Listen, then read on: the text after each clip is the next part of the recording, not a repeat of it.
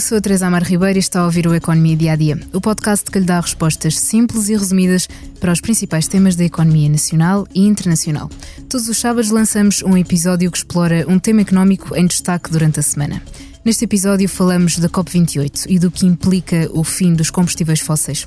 Depois de duas semanas de negociações na Cimeira do Clima, este ano no Dubai, há acordo para o objetivo de atingir a neutralidade carbónica até 2050. A decisão é tomada numa altura em que são cada vez mais as manifestações em prol do clima e pelo fim dos combustíveis fósseis, não só em Portugal, mas pelo resto do mundo. Aliás, foram muitos os manifestantes que se juntaram ao pé das instalações da COP28. A cada segundo que passa, o planeta consome 1150 barris de petróleo, necessários para as cadeias logísticas e para os plásticos que usamos, o que implica o seu fim. Para responder a esta questão, convidamos Miguel Prado, jornalista do Expresso, que acompanha os temas de energia. Olá, Miguel. Olá, Teresa. Vamos então ouvir o presidente da conferência, Sultão Al-Jaber, no encerramento da COP28.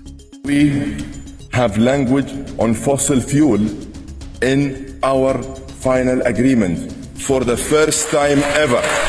And all of these are crucial actions that will help shape a better, cleaner world with greater and more equitable prosperity.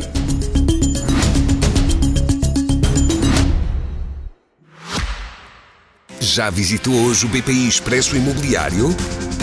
Agora pode calcular o valor da sua propriedade e guardar a documentação da sua casa e do recheio numa nova área pessoal única no mercado.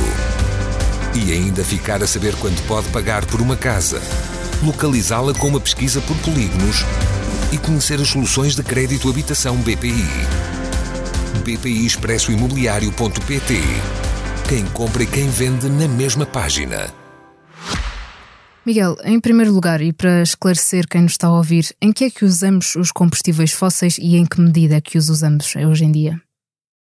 Bom, os combustíveis fósseis uh, são usados uh, em diferentes consumos energéticos e outros não energéticos, uh, nomeadamente na indústria, e são importantes ou fundamentais na sociedade atual. Porquê? Porque usamos o petróleo e os produtos petrolíferos na mobilidade, nos transportes, mas também usamos subprodutos do petróleo na indústria petroquímica para fazer plásticos e outros materiais. E hum, a complexidade do objetivo de abandonar totalmente os combustíveis fósseis prende-se com o, os diversos usos que fazemos desses combustíveis um, e, e, desses produtos e dessas matérias-primas. Uh, também usamos o carvão para uh, aquecimento, para um, a produção de eletricidade, e é importante notar que uh, só a China concentra mais de metade da procura mundial de carvão.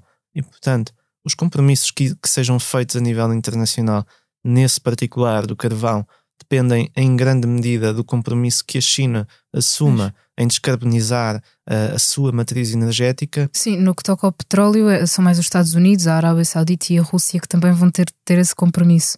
Uh, no petróleo há, há, há, dois lados. Tens o lado da oferta em que efetivamente Estados Unidos, Arábia Saudita e Rússia uh, surgem como os maiores produtores mundiais de Exato. petróleo, mas depois tens o lado da procura em que os Estados Unidos e a China são os maiores consumidores mundiais de petróleo. E portanto, uh, o, o, esforço de descarbonização ou de transição para um mundo uh, livre de combustíveis fósseis dependerá das dinâmicas das duas partes, uh, das duas partes da, da, oferta e da procura. e sabendo tudo isso, Miguel, quais serão os impactos do, do fim do uso dos combustíveis fósseis?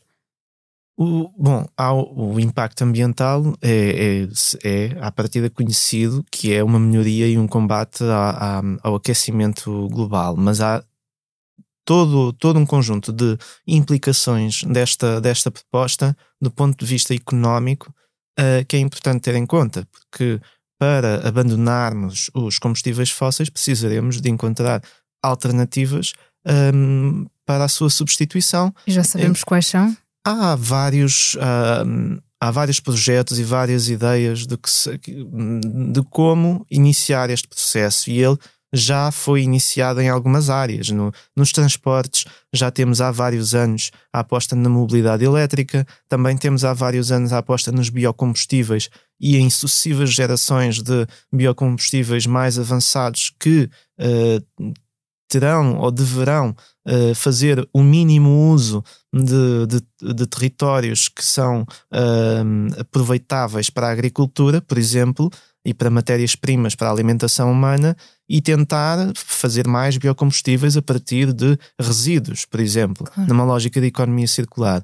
Mas isso resolve só uma parte do problema. Uh, precisamos também de encontrar alternativa para o consumo de gás natural. E, e essa alternativa poderá passar pelo hidrogênio verde, que neste momento ainda é uma, te uma tecnologia, uma solução mais cara do que o gás natural, mas que com a massificação da produção eletrolisadores poderá a prazo tornar-se competitiva. A questão é que no momento atual um, essa competitividade ainda não foi alcançada e, existem, portanto, dúvidas sobre quanto é que nos custa esta transição, se temos capacidade nas, nos vários países, nos vários mercados, capacidade para pagar e para custear essa transição, com, com subsídios, com, com diversos tipos de incentivos, quer ao consumidor, quer ao produtor destes novos produtos energéticos. Um, e, portanto, há um conjunto de, de, questões complexas para resolver e que não, não, não, não, não se resolve de um dia para o outro ou da noite para o dia. E, portanto, por isso é que se chama transição. Claro. Um, e mesmo as cadeias logísticas globais estão muito assentes, quer no transporte marítimo, quer na, na aviação, quer no transporte rodoviário pesado, muito assentes ainda nos combustíveis fósseis. Uh, não é que não estejam já a ser desenvolvidas alternativas para descarbonizar os transportes, mas elas precisam de, de recursos elevadíssimos para, para se tornarem de facto a opção número um. Tu escreveste no teu artigo sobre este tema que esta neutralidade carbónica não implica não emitir dióxido de carbono. É assim uma redução de emissões ou compensá-las, por exemplo, com a plantação de algumas florestas. Eu queria te pedir para hum, explicares um bocadinho esta frase e também a quem nos está a ouvir. Há, há, muito tempo que o, que o planeta e os líderes políticos se comprometem com a neutralidade carbónica. É, é importante também esclarecer neutral, que, de facto, neutralidade carbónica em 2050 não significa deixar de emitir CO2. Exato. O planeta e várias atividades humanas continuarão um, a contribuir com emissões de CO2. Uh, o, o objetivo é que as emissões residuais, aquelas que, que são mais difíceis de eliminar, com as nossas atividades industriais e económicas possam ser um, compensadas com reflorestação, com eventual, eventualmente com uh, investimentos em sequestro de carbono, porque também é possível fazê-lo. Um, de facto, uh, a produção de biocombustíveis avançados pode permitir, por exemplo, e, e o uso de, e o sequestro de, de, CO2 para o processo produtivo, e portanto tem. De certa um... forma, para conseguir algum tipo de equilíbrio. Sim, sim, e, e, portanto a neutralidade carbónica passa por aí, passa por encontrar uh, alternativas para, uh, em termos uh, globais, líquidos, reduzir a zero o, o, as emissões ou o peso de emissões, sabendo que na prática continuaremos a ter atividades económicas que em 2050 que continuarão um, a emitir. Para conseguir exatamente esse equilíbrio, em Portugal já não se utiliza o carvão desde 2021. Uh, mas quão desafiante é que vai ser chegar à meta de acabar com os restantes combustíveis? Sendo que faço esta pergunta na perspectiva de que a União Europeia aponta para 2050, como falámos aqui uh, ainda há pouco, mas Portugal assume a meta de 2045. Quão difícil vai ser alcançá-la? Um, há dificuldades que se prendem, que são desafios globais. De facto, o, abandono do, do, do, da gasolina e do gasóleo no, no, nos transportes ligeiros é, é, é, um, é um desses desafios. Uh, mas há também outro desafio que é, que é relevante, uh, é que, por exemplo, no sistema elétrico, uma, uma boa parte da, da eletricidade que consumimos vem de centrais alimentadas a gás natural. Uh, ora, essas centrais têm um papel importante na segurança de abastecimento da, da rede elétrica, porque quando não há vento, quando não há sol, quando vivemos períodos de seca, são essas centrais a gás que são chamadas a contribuir para um, o nosso abastecimento de eletricidade.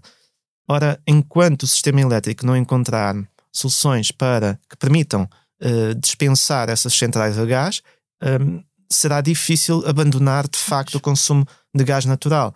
Mas também há consumos industriais de, de gás natural que é difícil de eletrificar. um exemplo, nós, famílias, consumidores domésticos, conseguimos eliminar uma parte, uh, ou conseguimos eliminar totalmente o nosso consumo de gás natural em casa uhum. se aderirmos, se usarmos um, um, fogão totalmente elétrico, se o aquecimento da, das águas for também com outras soluções, mas na indústria uh, há uma dificuldade maior em fazer esse processo de eletrificação total dos consumos. Ora, é essa a escala e a dimensão do desafio. E enquanto, por exemplo, no sistema elétrico não, não, não houver uma, uma alternativa credível que pode passar, por exemplo, por aumentar a capacidade da hidroelétrica com mais albufeiras e com mais sistemas de bombagem que permitam uh, ciclos de reaproveitamento das águas e de gestão de, dos caudais uh, e ao mesmo tempo ter nessas centrais hidroelétricas uma capacidade firme para responder nos períodos em que, em que não há produção eólica, por exemplo.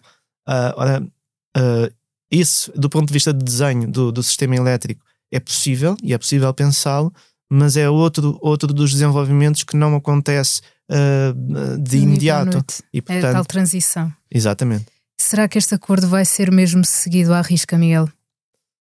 É bastante difícil, é bastante difícil ter uma, ter uma resposta uh, porque estes acordos são, são compromissos no plano da diplomacia que, que os vários países e, e líderes políticos assumem uh, num determinado momento. Foram quase 200, segundo que eu também li. Sim, mas, mas a dificuldade prende-se com a dinâmica de poderes uh, geopolíticos a nível global. Como falávamos no início, o, os Estados Unidos uh, e a China, enquanto maiores consumidores, produtores e, e consumidores Sim. dos combustíveis fósseis, terão um papel a dizer no ritmo que querem imprimir à, à descarbonização e ao abandono dos combustíveis fósseis. E depois é importante também percebermos que há um conjunto de economias uh, em fase de desenvolvimento que hoje uh, precisam de energia barata Uh, e essa energia barata tem vindo muitas vezes dos combustíveis fósseis.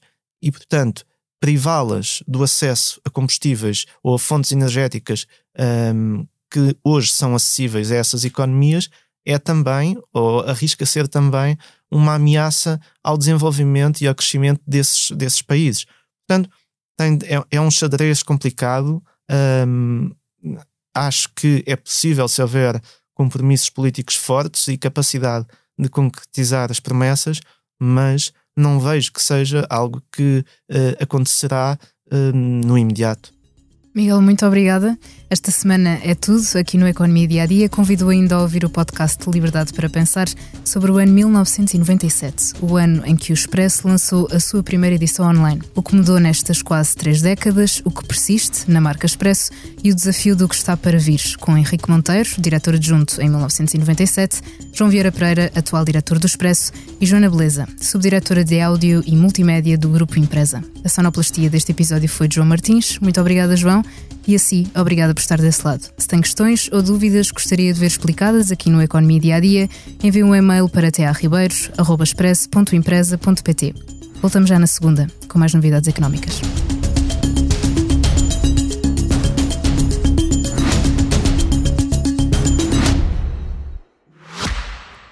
Já visitou hoje o BPI Expresso Imobiliário? Agora pode calcular o valor da sua propriedade e guardar a documentação da sua casa e do recheio numa nova área pessoal única no mercado. E ainda ficar a saber quanto pode pagar por uma casa, localizá-la com uma pesquisa por polígonos e conhecer as soluções de crédito habitação BPI. BPI Expresso Imobiliário.pt Quem compra e quem vende na mesma página.